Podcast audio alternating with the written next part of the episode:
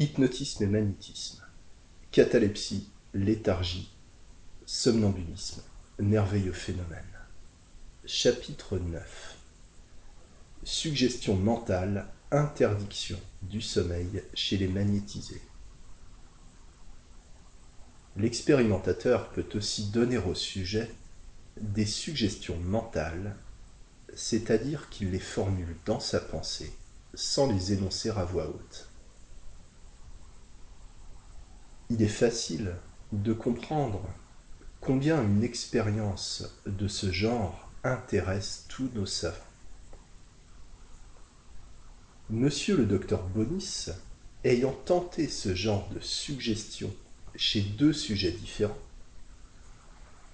réussit parfaitement chez le premier et moins bien chez le second.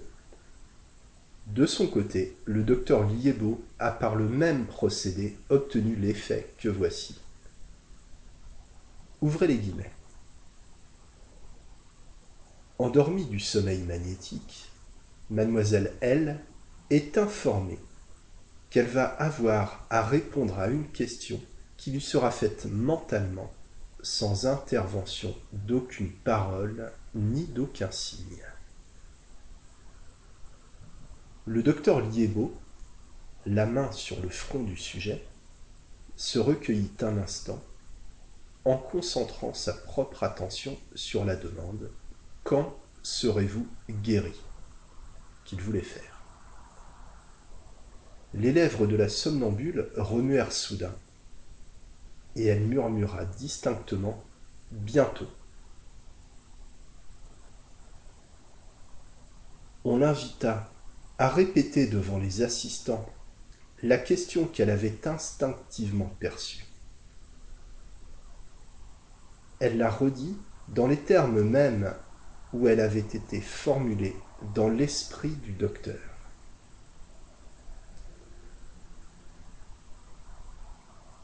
Afin qu'aucune indication ne fût donnée, même à voix basse, M. Liébeau écrit devant témoin, sur un papier. Mademoiselle, en se réveillant, verra son chapeau noir transformé en chapeau rouge. Puis il pose de nouveau, en silence, sa main sur le front du sujet en formulant mentalement la phrase convenue. Alors l'hypnotisé instruite qu'elle verrait quelque chose d'insolite, se réveille.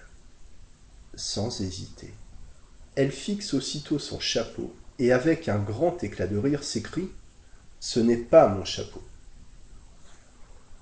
Qui voyez-vous de changer? Quelle plaisanterie Vous le savez bien. Mais encore Pressée de questions, elle dit enfin vous voyez bien qu'il est tout rouge. Comme elle refusait de le reprendre, force fut de mettre fin à son hallucination, en lui affirmant qu'il allait recouvrer sa couleur primitive. Le docteur Liébeau souffla sur le chapeau, et redevenu le sien à ses yeux, elle consentit à le reprendre. Fermez les guillemets. Nous ne prétendons pas conclure que ces faits isolés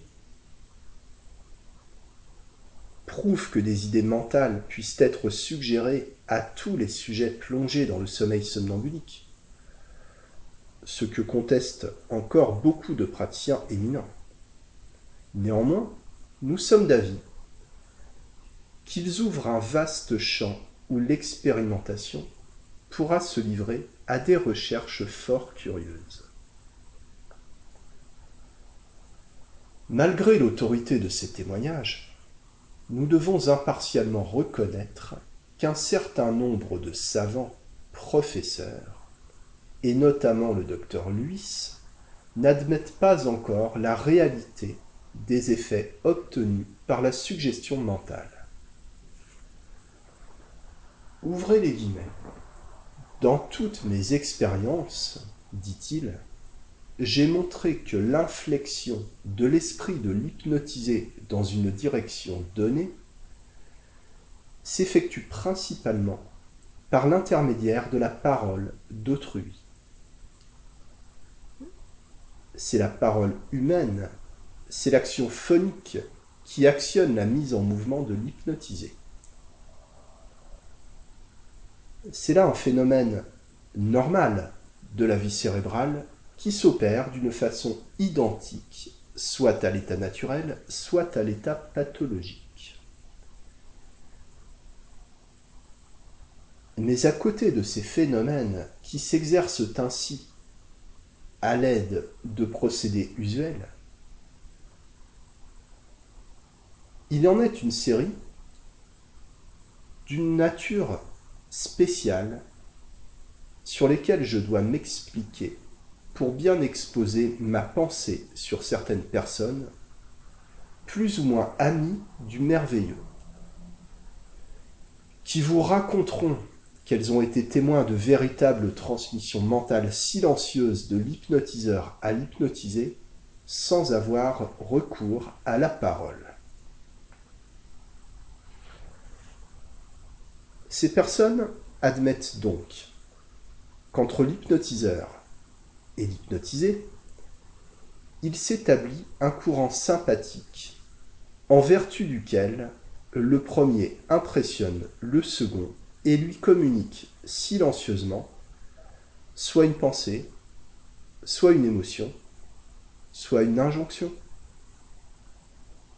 Le phénomène suggestif s'opérerait ainsi physiologiquement et en dehors des moyens habituels de la communication de l'homme à l'homme.